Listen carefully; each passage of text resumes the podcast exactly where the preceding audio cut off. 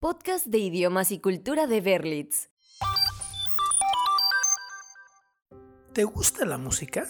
Si la respuesta es afirmativa, entonces debes saber que las canciones son una forma muy efectiva para aprender cualquier idioma, porque a través de sus letras y la creatividad de sus intérpretes se puede conocer muchas formas de hablar, expresarse y ampliar el vocabulario escuchando historias sobre muchas situaciones de la vida. Todo de una forma muy divertida. Yo soy Jordi y estás escuchando el podcast de Berlitz, un momento de aprendizaje para tus oídos. Bienvenidos a este nuevo episodio donde escucharemos las letras de canciones populares en inglés. Descubriremos nuevas frases, palabras, expresiones coloquiales y un poco de slang. Podcast de idiomas y cultura de Berlitz. Comencemos hablando un poco del pasado. Yesterday, all my troubles seemed so far away. Now it looks as though they're here to stay. Oh, I believe in yesterday. ¿Te suenan conocidas estas palabras? Es muy probable porque se trata de una de las canciones más bellas de Paul McCartney durante su época con los Beatles. Sin duda, su tono melancólico lo ha convertido en un clásico. Algo muy entendible si tomamos en cuenta el tema de la melodía, el ayer. McCartney nos cuenta sobre una época pasada y los sentimientos que tiene al recordarla. Esto nos da la oportunidad de hablar sobre otras frases en canciones para referirnos al ayer o a tiempos anteriores. ¿Las conoces? De la canción American Pie, que le hizo un cover Madonna. Long, long time ago, I can still remember. Seguro conoces la siguiente, es un himno navideño de Wham. Last Christmas I gave you my heart. Bruno Mars tiene un éxito que habla desde su título de tiempos anteriores.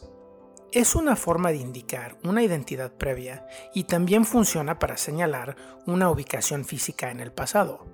When I Was Your Man. Cambiemos un poco de ritmo y vamos con otro clásico que se ha convertido en una canción emblemática de Queen. We Will Rock You. Seguramente la has cantado en alguna ocasión, Así que no está de más confirmar que entendemos el primer verso. Buddy, you're a boy, make a big noise. Playing in the street, gonna be a big man someday. You got mud on your face, you big disgrace. Kicking your can all over the place, singing. ¿Y qué quiso decir Freddie Mercury en la última línea?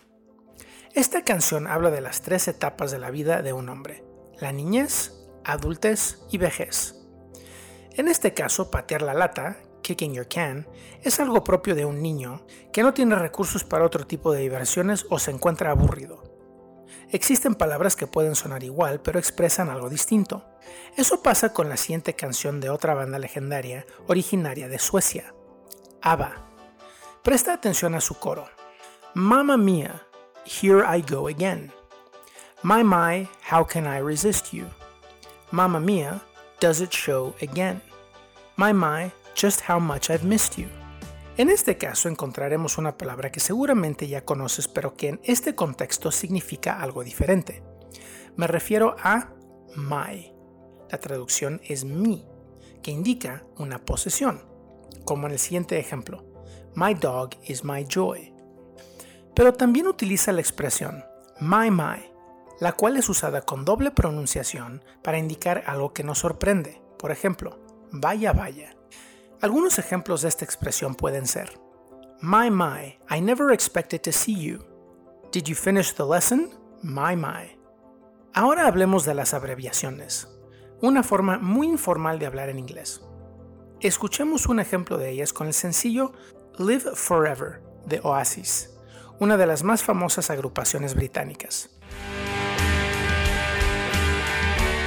Maybe I don't really want to know how your garden grows, cause I just want to fly.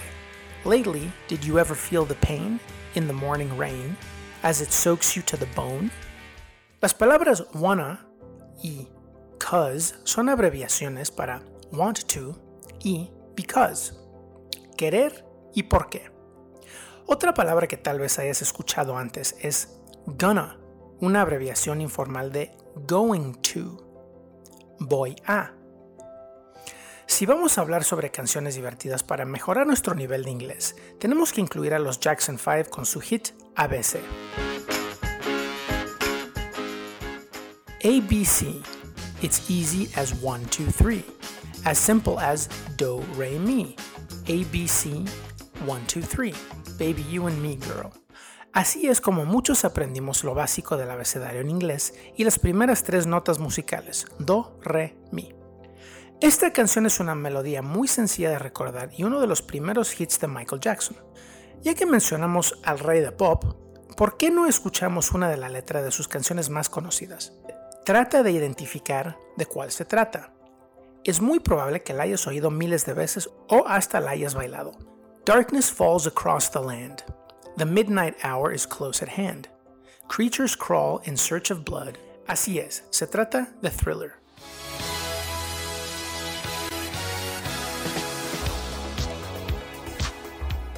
Esta parte de la canción menciona una palabra que probablemente no conocías. Whosoever que significa cualquiera que.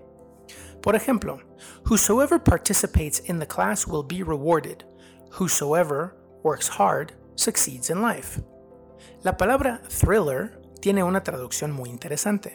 Además de ser el título de la canción número uno de 1983, la palabra se puede traducir como suspenso, pero también puede aplicarse en otro contexto, como sucede en la canción.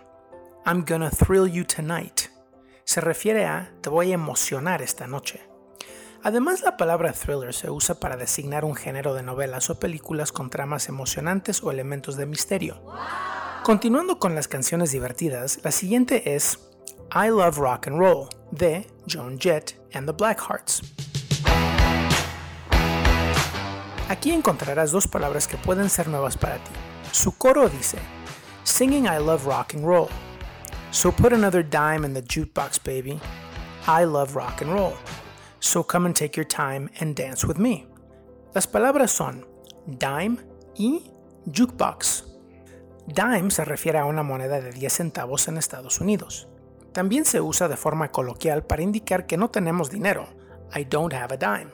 La otra palabra es jukebox. Significa rocola, esas máquinas popularizadas a mediados del siglo pasado donde por una moneda podías escoger la canción de tu gusto. Hemos llegado al final de nuestro episodio de hoy. Suscríbete y así estarás informado siempre de nuestro contenido más reciente. Y si quieres practicar aún más, puedes escuchar nuestros episodios anteriores donde hemos hablado sobre temas importantes para tu dominio del idioma.